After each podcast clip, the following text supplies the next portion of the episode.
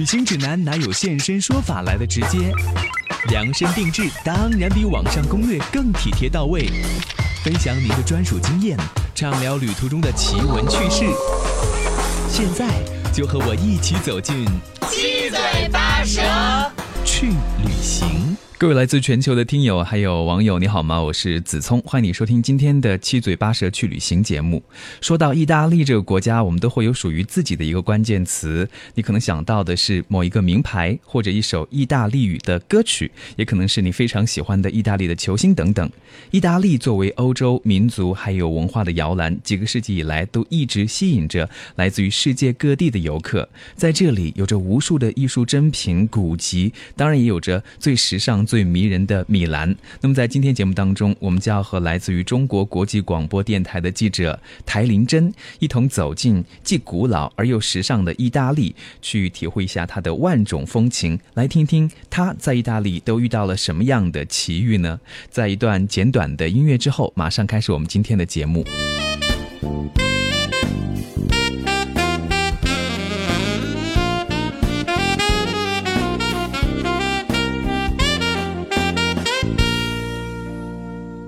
欢迎林真来到我们的节目当中。啊，子聪你好，听众朋友大家好。是，你是什么时候去的意大利呢？啊，我是十月的中旬吧，十四号到二十号。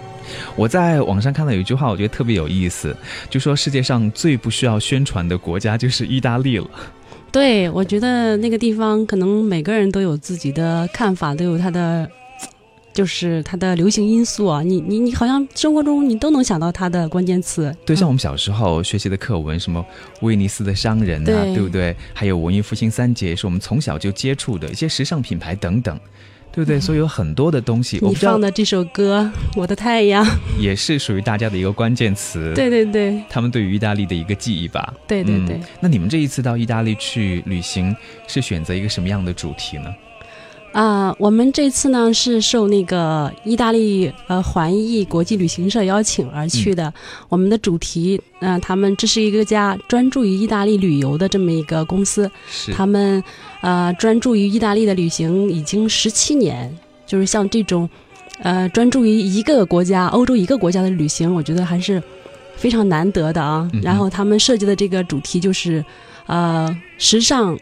而古老的意大利之之旅。所以比较全面哈，让你看到不同的意大利的面相，不只是我们想象当中意大利文艺复兴三杰或者五百年前的历史，也让你看一下现代的最时尚的意大利是什么样子的。是，就特别吸引人。我当时我之前没有做任何的准备啊，我就想着直接直接上飞机就走了。嗯嗯，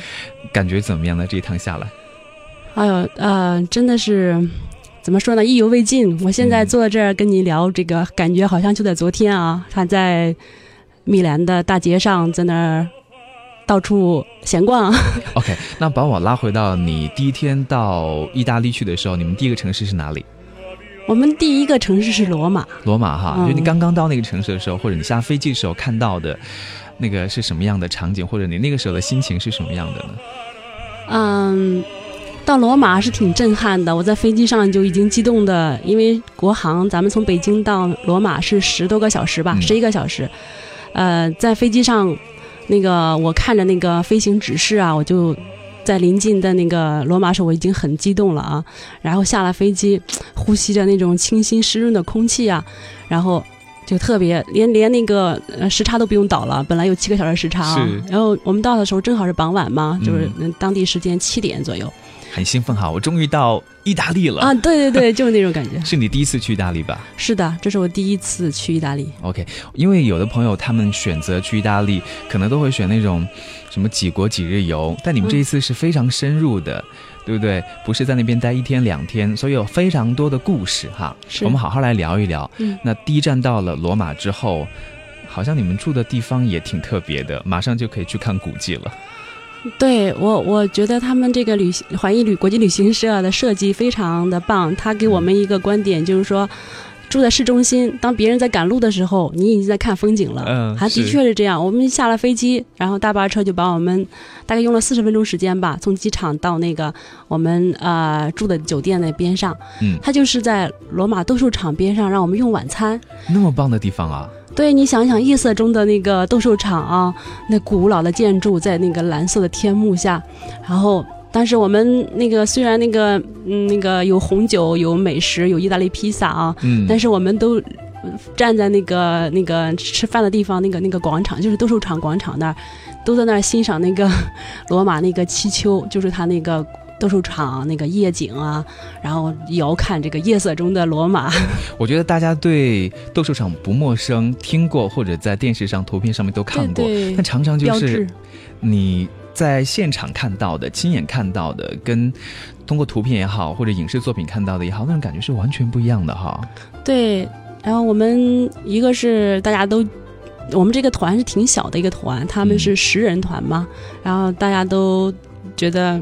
哎，呃，夜色中的斗兽场是这样子的。其实我们看的可能很多都是游人匆匆而匆匆忙忙在白天拍的一张图片。夜色中的斗兽场，我觉得可能你会体味到很多历史啊，想想这里的曾经两千年前的事儿和现在时光穿越的这种感觉。对，林真说的很对。我就像到意大利这样的国家去哈，它可能还不像我们，比如说去泰国海岛游，你放松就好了，要有一点历史知识的储备，或者要做一些功课。至少对它背景有些了解之后，你可能才会看出更多的味道吧。比如说你刚才说到的这个斗兽场，对于意大利来讲，对于古罗马来说，就是非常非常重要的一个建筑哈。对它这个，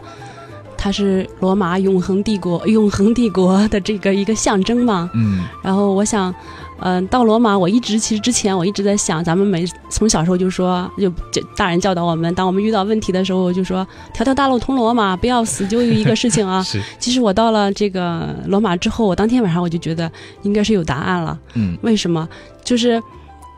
那个。当时在咱们知道，在公元这个前五世纪啊，就是公元一世纪到这个五大概五世纪的这个时候，是罗马帝国最辉煌的时候。是凯撒大帝呀，他那个当时呃去南征北战，那个地中海的大部分地区，然后包括横跨这个。欧洲，还有非洲，还有咱们亚洲这边，都是他统治的罗马帝国的一部分啊。是。然后他当时，我记得说，后来我知道条条大路通罗马是怎么来的，他就是那个凯撒大帝征战北非吧，那个他就他的士兵就问他说：“哎呀，那个问大 大皇帝大帝，我们出来已经很久了，咱们怎么回咱们的罗马去啊？”然后那个凯撒大帝就说。不要担心，条条大路通罗马。嗯，其实这是他们的一种自豪。其实这个也跟他们，就是我到罗马之后看到了他那个道路啊，就是是相关的。就是从很很很呃很古代的时候就开始啊，罗马的统治者们就一直很注重路网的修建。就你你会注意到，它那个路啊，都是一层一层的，虽然不是很宽，但是它的路。路这个设施啊，就包括从斗兽场附近延延伸的这个一圈一圈一圈的这个，就是叫路网吧。路网建设，我觉得真的是，呃，很让我震撼。所以真的是条条道路都可以通到罗马。是的，是的。所以我们我真是给这个“条条大路通罗马”这个俗语找到了一个注解啊。一个是他们自己的修筑这个道路的这种。是很注意啊，再一个是他们的确辉煌过。对，其实我觉得通过这句话也可以看到他们的这种历史文化啊，对于世界的影响到底有多么的深远哈。所以，我们今天就是去看他们曾经的那些辉煌，包括你们第一站就去到了。斗兽场啊，还有很多，因为你们的安排我觉得非常有意思。就除了可以看这种嗯现代的以外，当然古代的这些建筑也是必须要去欣赏的哈。嗯，另外还有教堂这些啊，那也是让大家必须必须要呃好好的去了解的。是的，嗯，这个我觉得罗马可看东西真是太多了。是。然后我们到那边的第二天一早吧，那个我们就去了。一个特别棒的地方，那就是梵蒂冈博物馆。嗯，大家都知道，梵蒂冈是国中之国，在罗马，它是历任教皇都在这儿，是这个天主教统治世界的一个。它那个地方虽然很小啊，只有零点四四吧平方公里，但是它，它是它有十亿的信徒啊，是世界上最大的宗教。所以你大家可以想想，在这么啊这个多少年来，嗯，历任教皇都藏了很多他们的，收藏了很多。宝贝啊，然后在他们那个梵蒂冈博物馆，所以我们第二天一早吧，我们啊就去了这个就稍微进行了一个新闻发布会之后吧，我们就去了这个梵蒂冈博物馆，真是一场艺术的盛宴，我都看呆了。我 我觉得一般的朋友可能想象不到，说教堂到底有多么的辉煌，到底有多么的震撼。那可能我们到教堂也去过哈，对，但是那些教堂都是比较可能呃礼拜的时候去一下，也不会特别大。但是你到了梵蒂冈，像那边有个。圣彼得大教堂，对对对，它的那种辉煌和震撼，对于人来讲的话，我觉得哪怕你没有宗教信仰，你都会被吓到或者震撼到、震慑到。对的，我我们在圣彼得啊教堂还有广场那边流连往返了大概有四个多小时吧，嗯，就是呃，在这个在这个呃。呃那个梵蒂冈博物馆里有很多的啊珍藏品啊，然后在这个呃圣彼得教堂呢，它呢有个那个松果广场，嗯，就是就特别显著的一个咱们那个松松果，竖着一个松果，然后那地方那个广场呢，我们就我就看到两幅这个这个两个雕像吧，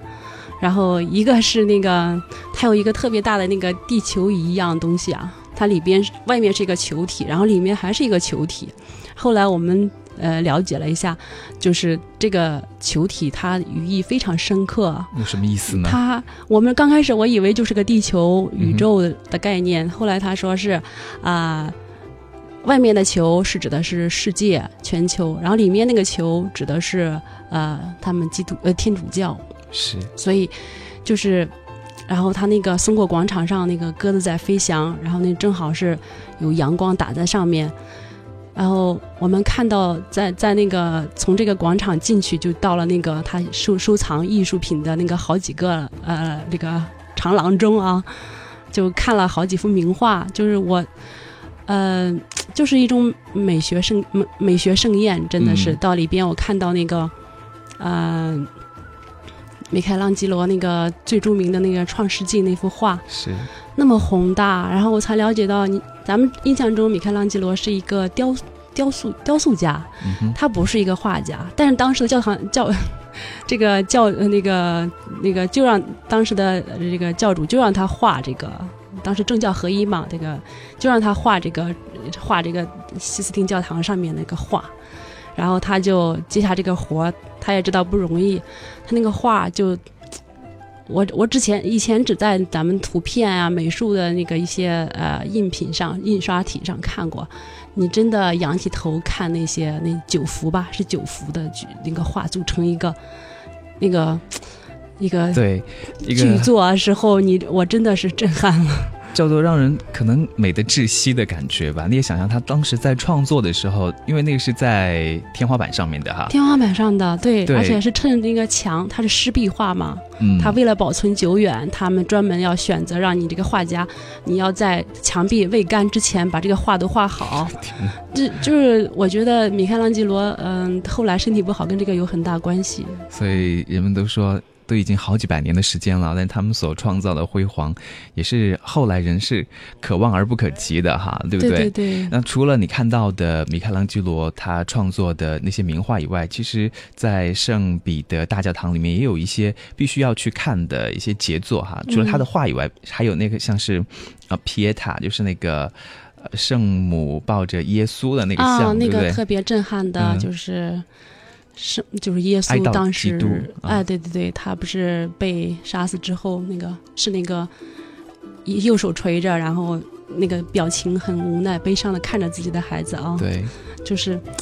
嗯，我现在想起在那个圣彼得大教堂里边，他那个教堂的穹顶啊，说是那个特别富丽堂皇，嗯，那地方的那个金子吧，用了多少斤？用大概有啊四百公斤。我这个数字不太确定啊，但是我只记得当时那个导游告诉我们，就是说这个随便在这边你拿走一块金子，可能你都不用工作了，就是特别富丽堂皇那个圣彼得大教堂。它因为它是啊天主教的第一大教堂嘛，是所以那个到它的里边当然是很多艺术珍品，包括现在这个教皇也收藏了一些现代的艺术珍品，然后。我觉得我们穿行在中间，如果没有专业的这个导游带着你，真的我觉得会迷路的。那那东西太多了，还有这个埃及馆呀，还有什么这个现代馆呀，还有很多很多的馆。对，它不仅仅是一个教堂而已，它像是一个文化宝库啊。是，而且这个文化宝库是收藏着可能几千年以来，在历史上非常重要的一些作品啊，可能一天。要到那个地方去欣赏这些作品都不够吧？你得好好的去看，然后了解他们背后的一些故事，然后再回想一下当时的人们。比如说你刚才提到的那个圣呃米开朗基罗，他的创作也只有二十几岁，二十三岁还是二十四岁的时候就做出来的。然后再想想我们自己二十三、二十四岁的时候在干嘛？哎呀，自从还有这个，你不用发这种感慨，天才就是天才。他那时候在呃意大利。那么多天才，包括达芬奇呀、拉斐尔呀，他们在文艺复兴的时候是群星璀璨嘛。我们做好我们的节目就好啦。你 有那么多粉丝，是，呃，这个古代这条线就有很多的内容哈。是的，其实大家出去旅行的时候，我觉得大概百分之七八十的时间都是看不同的建筑吧，尤其是在意大利这样的地方啊，建筑就尤其的多了。呃，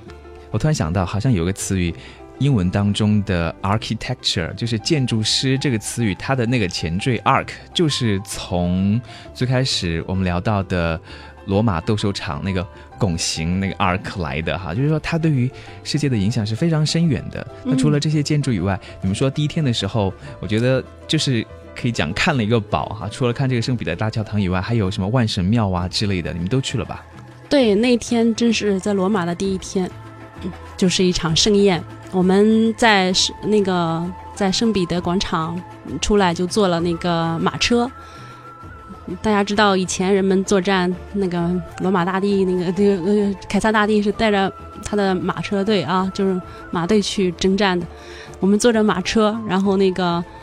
就就从呃圣彼得广场呃出发，就开始游历。那个古老的城墙是，然后那古老城墙是我嗯忽然想起来，那个当时当地的人告诉我们，它是一个古城墙，也是一个通道。以前咱们刚才说的圣彼的呃呃教堂，它的教皇在里边，如果他有危险的话，他可以从那个通道啊通到台伯河，台伯河有地下通道，他就可以走了。设计的很巧妙哈。对对对，它其实还是一个秘密通道的这么一个呃功能吧。就是那个，我们当时看那古老的城墙，然后在夕阳西下的时候坐着马车，然后当地人看着我们坐马车都觉得，当意大利人很热情的啊，他们都哎呀跟我们招手啊，跟我们打招呼啊，呃，真的觉得那种啊特别享受的感觉。然后我们在台伯河，大家知道那个台伯河是罗马城的一个那个呃一条河流吗？他当时的两兄弟就在台伯河被那个救起什么的，就很有故事啊。这台伯河两岸，我们看到很多的古建筑啊，还有广场啊。最后我们在就他为什么要坐广坐那个马车？我觉得是最适合的，因为罗马的建筑和建筑之间它离得比较近，它的道路非常发达，但是它的道路并不宽敞，所以你可适合步行，也适合你坐着马车在那儿穿行。然后我们到了最最后，在就是傍晚时分，就是夕阳那种最适合拍照的时间，六点左右到达那个万神庙。那个万神庙在在万神庙那儿进行了一个，就是稍微休憩一下，就好好领略一下这座万神庙这个古老的建筑啊。嗯，我就很难想象，那么多年前人家就能建筑建筑出这个那个那个建筑啊，就是它那么多柱子啊，那个。最让我印象深刻的就是它上面有一个天窗，下雨的时候它的雨是飘不进来的。真的？为什么呢？然后就是因为它的对流，就是它从门口那边有一个嗯进口我们进来的入口，他说这个入口的这个设计啊，会把这个雨就给从上面就分解飘散了。但你明明看着上面有天花板，它就进不来。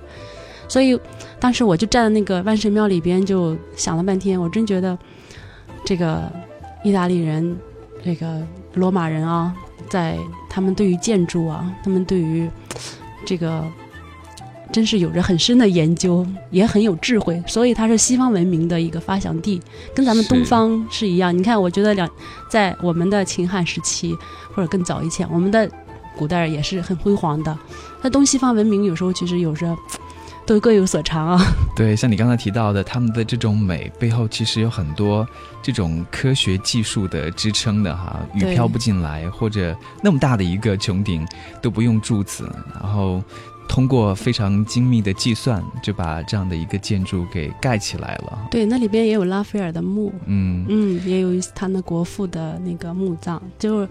万神庙嘛，供奉着这些。有大师，有他们的神像。虽然听林真在节目当中给大家做介绍，但是那种。现场的感觉可能还是要你进去之后才可以感受得到，是我们看图片或者听我们在介绍的时候你是没有办法体会到的。对我常常感到自己的词语很少，就是只有的东西真的是好像只可意会不可言传。你只有亲自到了那地方，你你坐在那夕阳下，你看着那个夕阳下那个那些建筑，然后那些人的微笑，你可能才有一些感觉吧。嗯，我觉得这样感觉是很丰富的，有震撼的感觉啊，可能也有在意大利的小城里。面很休闲、很放松的那种心情哈。我们先听一首歌曲，回来之后呢，继续给大家介绍一下这一次林真他到意大利去进行一个深度游，去了很多的城市啊，每个城市都有自己不同的风格。那也遇到了一个时尚的意大利。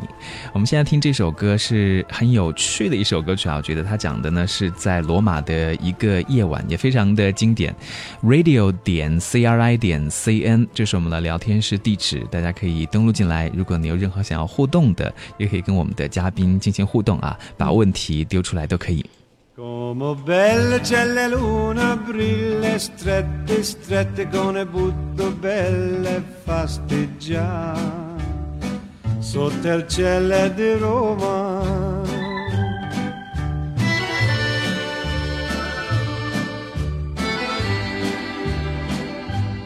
Down each avenue or via uh, street or strada, you can see him disappearing two by two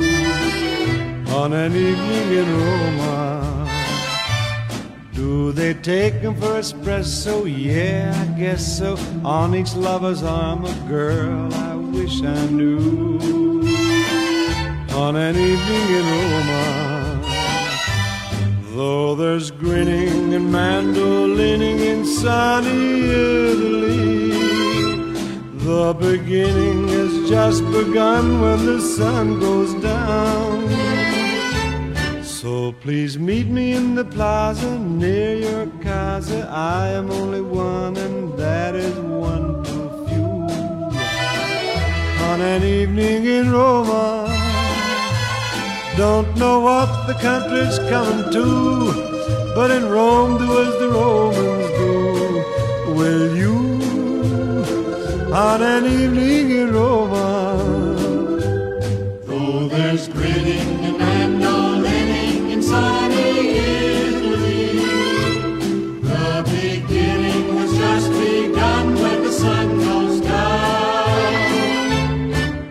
Come bella c'è la luna brilla strette, strette con le butto belle fasteggiare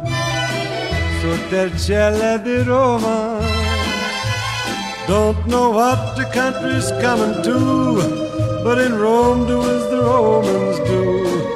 Will you, on an evening in Roma, sotto il cielo di Roma,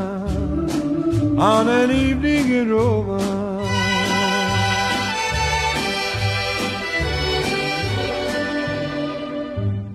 C R 环球旅游广播，大家正在收听的是由子聪为您带来的《七嘴八舌去旅行》。我们今天请到的嘉宾呢是来自于国际台的一位记者，欢迎一下林真来到我们的节目当中。嗯，听众朋友大家好，子聪你好。要给大家说一下意大利这个国家，因为它有很多的城市，每个城市都有属于自己的特点啊。有的城市我们是很熟悉的啊，有的城市可能稍微陌生一点。那我觉得接下来要讲到的这个地方，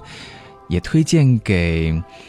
处于恋爱当中的情侣们去一下吧。哎，你说的这个定位很好，它就是很多人去朝圣的地方，那就是莎翁笔下的罗密欧与朱丽叶爱情发生地维罗纳。所以这个是真实的呢，还是杜撰出来的呢？真的有这样的一个故事在那个地方发生吗？莎翁笔下的名句啊，嗯它真的是有这个小城，有这个嗯故事，有这个人。然后我们那天就到了这个小城，嗯在这个维罗纳的小镇。嗯，我们是在大概中午时分到的吧。然后小城它本身就是一个世界文化遗产地。嗯，它跟欧洲很多的小城小镇是那种风格是相似的，很安静，那个那个秋天的层次很分明，嗯，叶子黄的、红的，然后古老的教堂建筑。对你还是十月份去的哈，啊。我，觉得那个颜色就更丰富了。层次很丰富，然后有一条河流从他们那个小城边上穿过，有水嘛就灵秀，然后我们就直接就奔到那个这个朱丽叶的家，到朱丽叶家去看了一看，嗯，然后我还真是去那儿被震倒了。我们一进那个门，朱丽叶家那个两个墙壁上啊，密密麻麻写满了人们的爱情宣言和寄语啊。嗯，然后很多人就在那儿合影。后来那个我们在进到院子里边，还有来自全球各地的人人们就合唱了一曲歌。这个歌我当时用手机录了一点哦、但是我还不太清楚，但我觉得应该是一种爱情的歌。是大家自发开始唱的，自发的，然后就开始和着唱，然后人们就开始唱，小孩啊、大人都开始唱。然后大家知道罗密欧和朱丽叶约会的是他们家的阳台，是那个阳台啊，在蓝天下，然后还有一个绿色植物啊在下面映衬，然后大家都掏几欧元去进到里边儿，专门到那阳台上，一对对情侣上去合拍照啊、合影啊、留念，想要感受一下他们当时约会的情景。哦，所以他们那个故居是可以走进去的，去感受的。可以进到他们家里，哦，就是你可以上到他家阳台上，然后那个在他家阳台上感受当时，这个我，但是我感觉那个墙壁，我不知道罗密欧当时怎么爬上去的啊，因为还是挺高的，嗯因为欧洲那种房子老房子，那个我觉得还是不好爬。嗯，其实大家到这个地方去哈，一是为了参观，那对于处在恋爱里面的人的话，也是希望可以得到一种祝福啊，感受到真爱吧哈。嗯所以很多人都会在那个建筑面前，好像是有铜像是吗？跟罗密欧还是他？跟跟朱丽叶，朱丽叶的铜像就在院子当中，嗯在他们那个墙壁那个边上，那儿有一些绿色的植物。那个有一个传说嘛，说是你摸了那个朱丽叶的右胸，嗯，你就可以得到幸福美满的爱情。是所以人们都在那儿排队竞相，不同肤色的人们都去那儿竞相去摸朱丽叶的右胸。优秀那就亮澄澄的了。对它的，所以图图案图像大家都看到了，它的那个他的他手是在左胸的，他右胸被大家摸得太亮了，像金子一样。呃，我觉得很有趣，就是这样的一个小城，因为一个故事哈，就让大家喜欢上了。但它不仅仅只有这个故事，包括它的风情，还有包括它那边的一些艺术氛围，或者因为意大利人，我们在节目当中也听了一些音乐了嘛，刚才哈，嗯他们对音乐是很热爱的，所以这个城市虽然小，特色很多。对的，我想。我那个在那边停留时间实在太短了，但是我之前就知道啊，它那里边，呃，维罗纳这个小城呢，它是有一个斗兽场，它比罗马的斗兽场年代都要久远。嗯、它那斗兽场呢，现在已经成为一个啊、世界这个话剧的圣地啊。每年七月份到九月份的时候，全球各地的人们都想去那儿看一看那个话剧，都想都想在那个斗兽场里看一场话剧。是，那个灯光舞美的照耀下，嗯白天那个夜傍晚预定的票，就是每到这时候，维罗纳的房子你是订不上的，有可太能。火了哈。对对对，所以我觉得这个家乡，呃，罗嗯，朱丽叶和罗密欧的家乡。大家都不关心罗密欧他家在哪儿，可能离那儿不远的几个城区 街区，但是呢，就仅仅有这个他的斗兽场这话剧之之城吧，就是现嗯在真是特别热闹。我建议大家那个七八月份吧，九月份如果对歌剧有着热爱的话，真的可以去看一看，那儿会会上上演威尔第的歌剧啊、假面舞会啊什么的，嗯，很多著名的歌剧吧，我觉得都可以去感受一下那个震撼的气场。但是票不太好买嘛，你说？它是需要好几个月预是预定的。要提前哈。哦，嗯这个地方，嗯，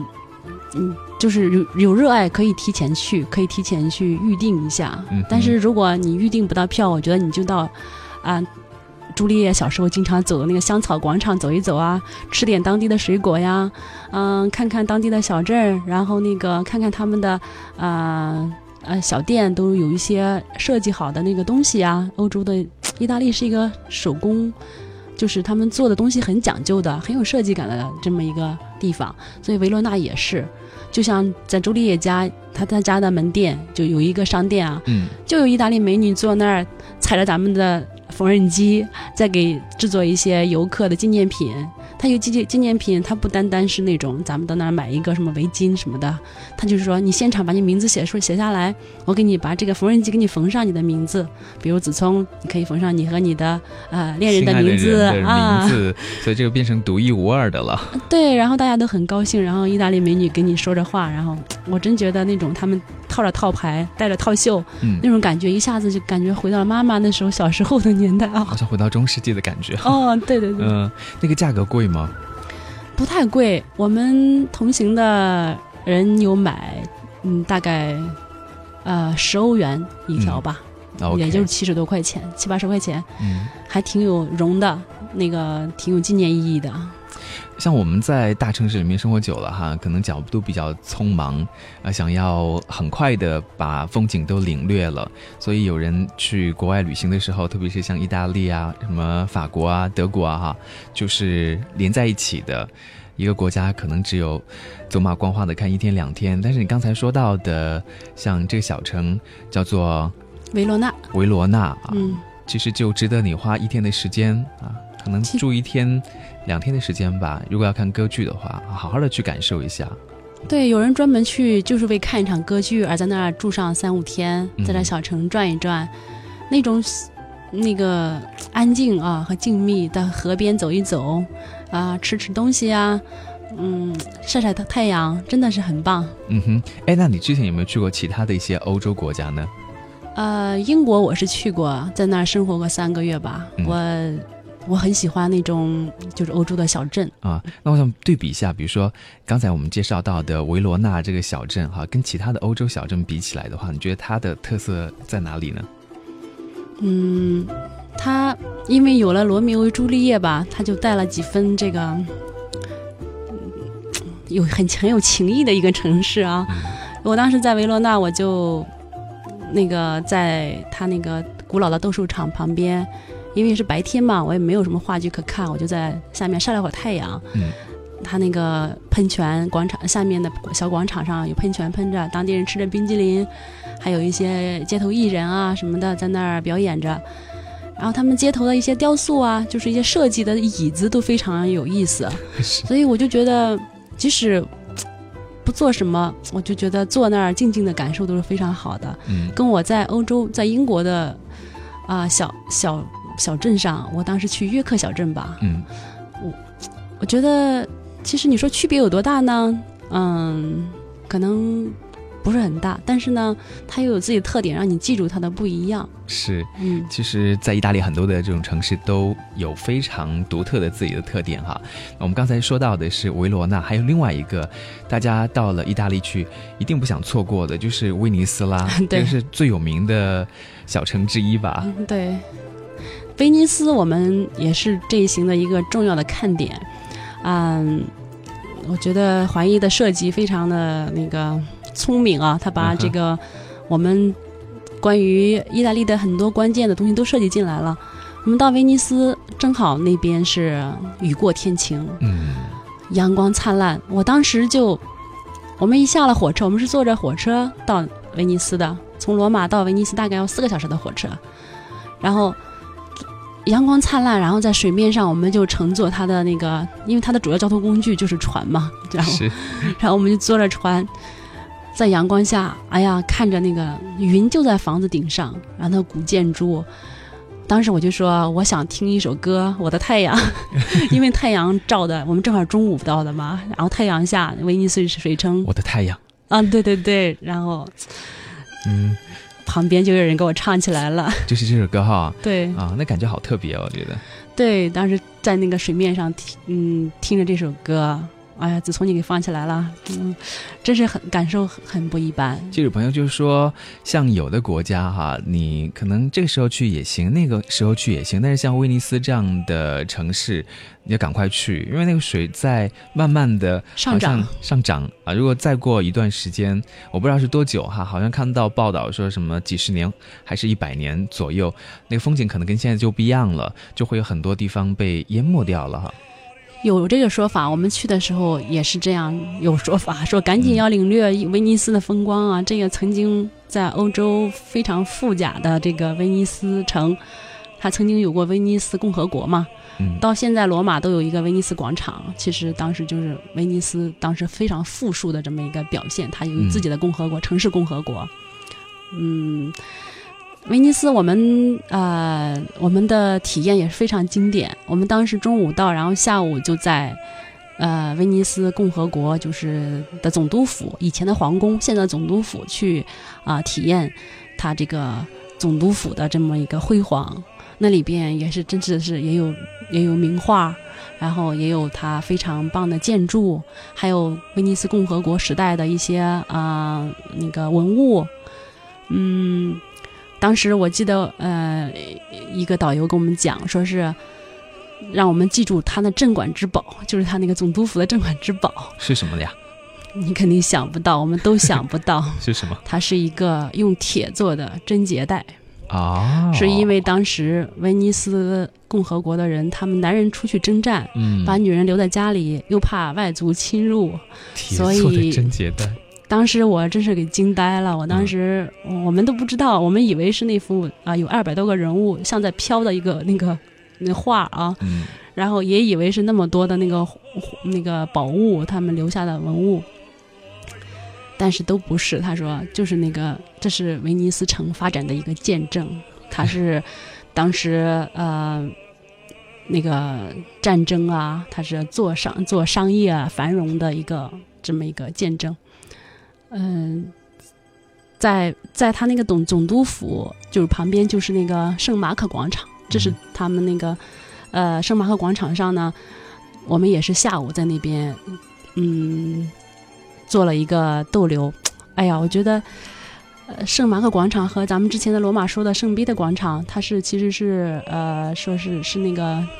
天主教的两个大弟子、二弟子嘛，也是挺辉煌。他那个狮子，像那个威尼斯城的一个标志，就是一个长着翅膀的狮子，是。在那个夕阳西下的时候，那个狮子狮子身上泛着金辉，然后你在那广广场上看那鸽子啊飞来飞去的，它落在行人的头上、肩膀上，然后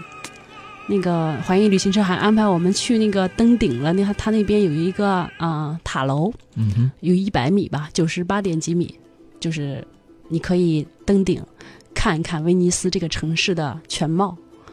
因为它那个城市里面的建筑可能都不会特别高，所以你可以一览无余，是不是？对，登顶之后就是三百六十度，你可以看这个城市，呃，它的东西南北，它是怎么在水上建起这么一个城市嗯啊？纵横交错的这个水网，然后川川川流不息的这个船只啊，然后远处就是阿尔卑斯山作为背影，对，远处是阿尔卑斯山的雪山顶，嗯我们都看得清清楚楚，真是登高望远啊！嗯，那个一览美景一览无遗。是，其实在这个城市里面漫步或者欣赏，你会看到很多在其他的地方看不到的一些风景啊，再包括你讲到的这些故事啊，都会让这个旅行有很特别的一些体验。当然，还有我们刚才在节目里面分享到说，还有现代的一部分哈，嗯，就是非常时尚的东西，这个就要到米兰去了哈。对，我们先听一首歌曲，回来之后呢，继续带大家去看一下这个结合了古老，同时呢还有现代的意大利啊，它有什么样的风情。当然，你们还去看了一个奢侈品 Armani 他们的一个展览，这个要特别推荐给大家。嗯，好，这首歌曲的名字呢是一首情歌啊，它叫做 Piazza。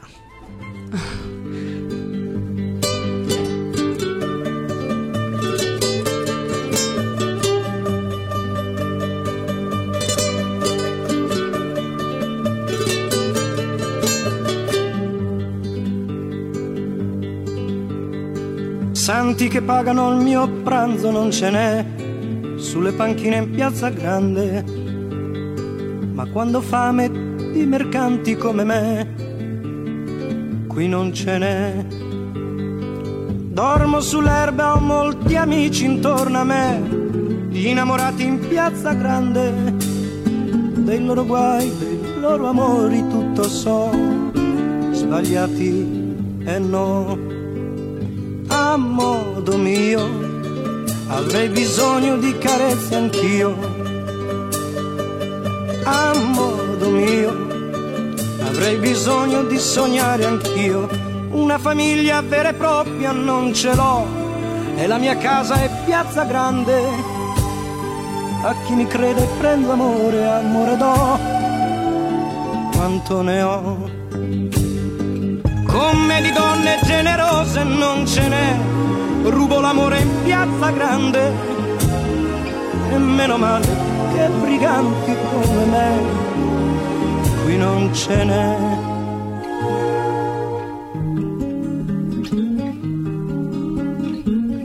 A modo mio, avrei bisogno di carezze anch'io, avrei bisogno di pregare Dio la mia vita non la cambierò mai, mai a modo mio. Quel che sono l'ho voluto io, lenzuola bianche per coprirci non ne ho, sotto le stelle in piazza grande. E se la vita non ha sogni io li ho e te li do. E se non ci sarà più gente come me, voglio morire in piazza grande, tra i gatti che non han padrone come me, attorno a me.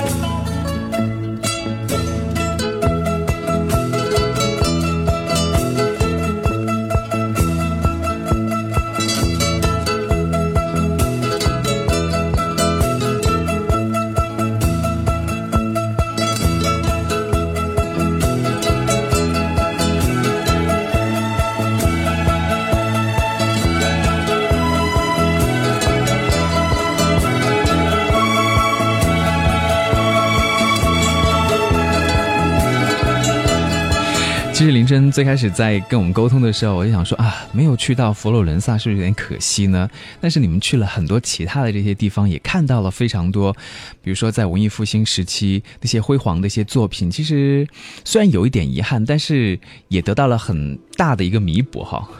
对，其实我觉得意大利是一个值得你多次去，嗯，你慢慢品味的这么一个国家。你一次可能就只待上一两个小城，在那慢慢驻足，慢慢慢慢品味。下次再去佛罗伦萨。OK，好，我们接下来给大家介绍到的，用你独特的视角带大家去走一走的，就是米兰这个城市了哈。呃当然说到米兰，大家就会想到时尚嘛哈。你刚刚去到米兰的时候，给你的感觉是怎样的呢？它的那种气息，米兰真的是世界时尚之都啊！嗯我之前啊、那个走之前我就想，是不是得要穿着一些比较漂亮的、时尚的衣服去啊？然后到米兰街头，我仔细观察了一番，的确是那边的人们，呃，男士包括男士啊，他都是那种风衣呀、特别考究的皮包。当然，我对我对于品牌是其实之前是真的是没什么研究的，也不崇尚的。但是我到了米兰，我才知道它的时尚和品牌是怎么造就的。嗯就比如说我们去的一个阿玛尼的 Silos，它叫阿玛尼粮仓。为什么叫粮仓呢？是，他这个创始人乔治阿玛尼，他就是用这么一九五零年这么一个粮仓改建了一个他们的展示馆。他说啊，这个我们为什么要用这个粮仓来改建呢？是因为穿衣服就像我们日常生活我们储藏粮食的粮仓一样，是我们吃饭、穿衣是日常生活的一部分。嗯所以他那个展示啊，我们进去之后，我真的是觉得这个品牌之所以这么成功，深的这么深的深得人心，是有它的原因的。它展出了一些什么样的服装，让您觉得特别美丽呢？嗯，我真的那天还好哦，我穿的也不是很那个，我穿的虽然平时我穿的比较休闲哦，那天还还好。我进去之后，我真的那服务生都是清一色的帅哥 男生，然后我们他的博物馆是收钱的，有门票钱的，然后我们到里边看，它大概有四个层吧，四层，嗯四层它是改装了一下，设计非常简洁，但是呢，这个四层的展示馆有咖啡厅。然后那个有他们的日常的那个展示，它很齐很齐全啊，你你也不累。然后我们就大概嗯、逛了这四层，第一层它大概是他们叫零层嘛，意大利都是从零层开始，电梯也是啊。OK 到到咱们到国外也得注意一下这个，他们那个第一层展示的就是日装，就日常的日常的服装，非常的简洁，端庄大气，就是那种设计感非常强。反正我是我我觉得我也形容不出来，但是我觉得就是非常简单的颜色啊，米色呀、黑色呀、灰色呀，就被他们演绎的设计出来的那个那感觉。对，我觉得可能是最难的，就是要让你去繁为简，去繁化简，留下那种特别需要的，然后从这个简单当中，你就会体会到设计者的那种心思在里面哈。比如说像无印良品的东西也很简单，但是那个简单你就觉得，嗯，简单的很特别。对，就是设计感无处不在，它嗯包括一个那个袖口，包括它的肩膀那边，包括它的这个领子，而且我仔细驻足了一下，就是仔细看了一些，包括把我，啊、他们是他展示的是从他们嗯八零八八零年嘛，一九八零年到现在，嗯也就是短短几十年，他们一些大概有六百多件服装吧，还有二百多件饰品。当然，阿玛尼是跟啊，它是跟电影是有非常密切的关系。那个他们那个明星都穿过，他们走红毯呀、在荧幕里都穿过，都展示过。他女性的衣服比较中性啊，男性的衣服啊又、呃很时尚，又有一些柔和的色彩，就是。然后在我们在第二层的时候，啊、我就发现它的它的设计的灵感其实来自于很多，它不只是说我，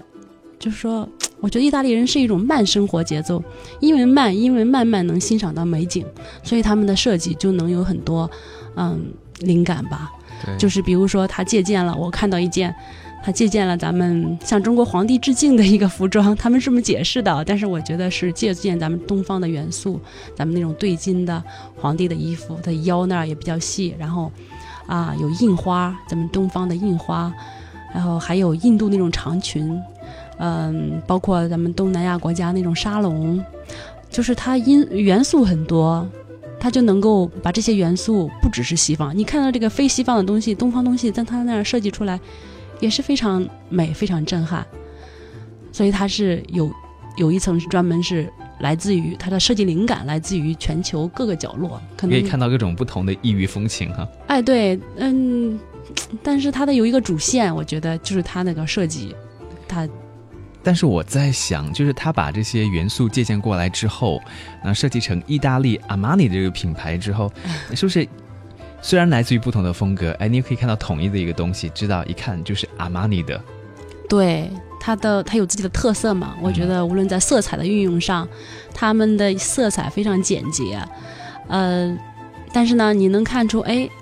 它就是那么简洁大大方，是，嗯、包括晚礼服，嗯，咱们觉得晚礼服一般是比较就是好像就是黑色，但是他会把那个印花的嗯玫瑰红放在上面，一下就有了这种嗯、光亮啊，黑色就有了光亮和色泽。然后包括黑色，纯黑色，它会也会用用一种比较亮的东西给它，让你透出华贵和这种气质来。然后 我在想，嗯，我们的嘉宾哈，应该说还是比较。像我们都比较朴素嘛哈，如果真的是很喜欢服装的一些，可能在那个地方都挪不了步子了吧？因为看到一件衣服都那么的美丽，对不对？每件衣服可能都想要带回家去。我觉得跟我们一起旅行的人大概都有这个想法。我们大概拍了每一件他们的展出的服饰，曾经啊、设计过的衣服，男性的、女性的衣服，然后什么呃日常服装呀、晚礼服啊，嗯，就是到它的呃第四层，它有呃一些它的手稿设计手稿展示，真的是嗯，用那种光和影的那种现在的那种技术，把它那个都给展示出来。当时咱们设计怎么设计的，画出的草稿是怎么样子的，流线体呃线条是怎样子的，然后在哪个细节是怎么处理的。嗯，我觉得我在这里边还有他们那些饰品嘛，二百多件饰品，就他们的手包啊，还有这个珠子啊。嗯，就哪怕一个简单的粉色或者是白色，它给上面坠的那种串珠啊，就是我不是我不是一个喜欢豪华的人，但是嗯我也觉得他那种层次，那种打出来那种效果啊，真是很棒。所以我看了之后，我就觉得以后穿衣服一定要有美学设计，不能够随便乱穿。有的人看你跟我觉得服装真的是人的第一印象，嗯你穿的不不适当、不搭配，真的让人对你敬而远之。所以要把美学、把设计融入我们的生活。有时候我们提到奢侈品的时候，哈，那有的人就会嗤之以鼻，觉得奢侈品就是一个品牌嘛，就是因为它有一个品牌的原因，所以才卖的比较贵。但是，比如说阿玛尼这个博物馆，你去看了之后，你才知道它为什么叫做奢侈品，哈，它背后到底有些什么样独具匠心的地方，还有就是说，为什么在这个国家有那么多的名牌，哈，嗯，其实我也自己也想过这个问题啊，自己想过这个问题。我觉得，嗯，这几个城市走下来，我觉得一个非常重要的特点就是，意大利人非常尊崇传统，就是其实就是他们华裔设计的这个古老。咱们的灵感来自于哪里？首先，你是一个继承传统的一个东西，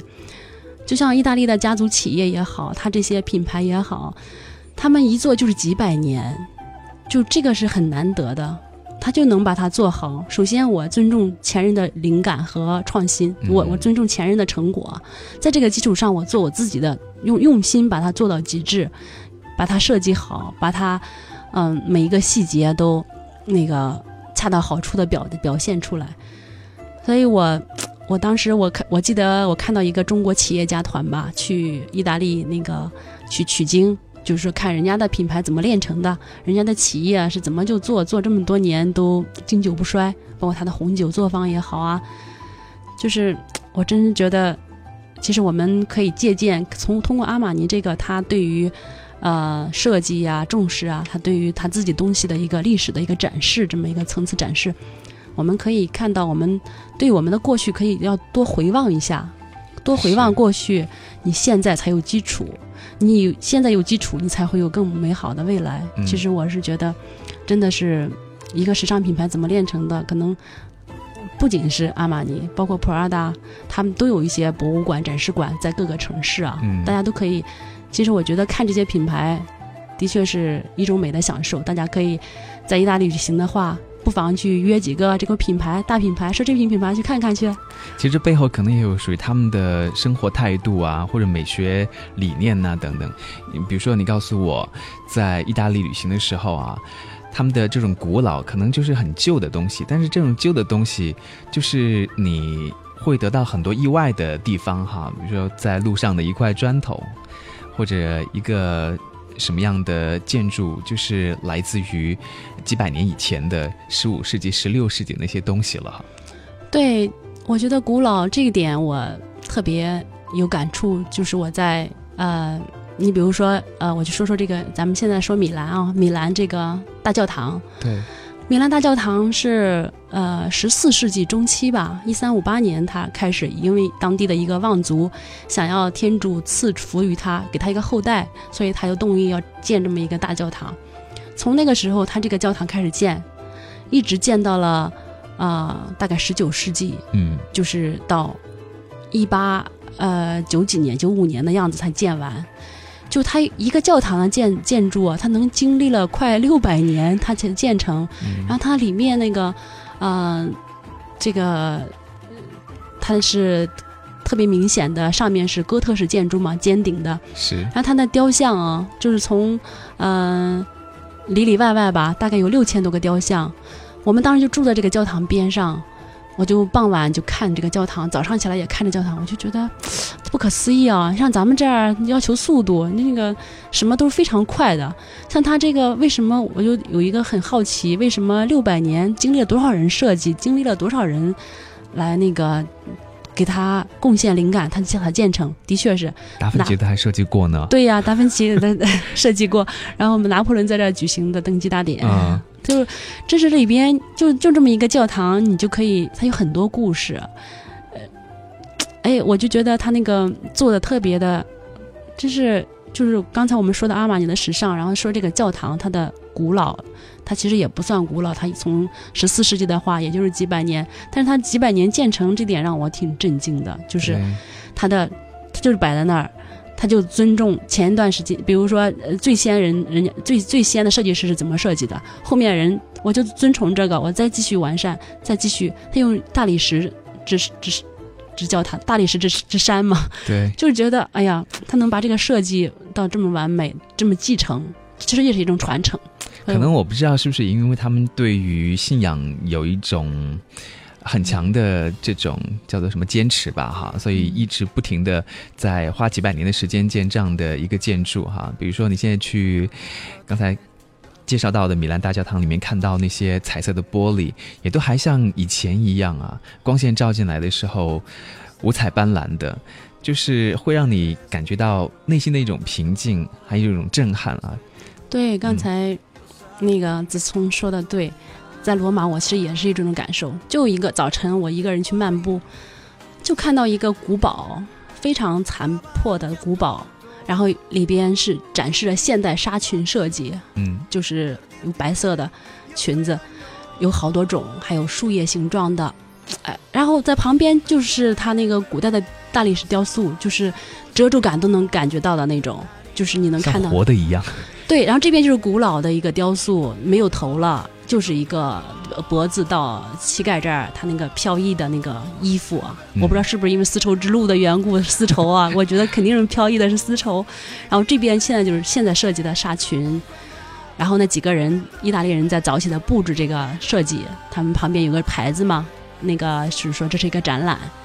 它就是其实我觉得就是说明了它的灵感是来自于古代的我这个陈列。嗯哼，所以这就是古老和时尚并存的意大利。当然真的是需要慢慢体会。对，所以我觉得最后要给大家介绍的就是，像意大利也是慢生活的一个发源地，因为有那么多几百年历史沉淀下来的东西，怎么可能在一天或者两天的时间之内你就可以看完呢？然后回来跟人家说你去过意大利，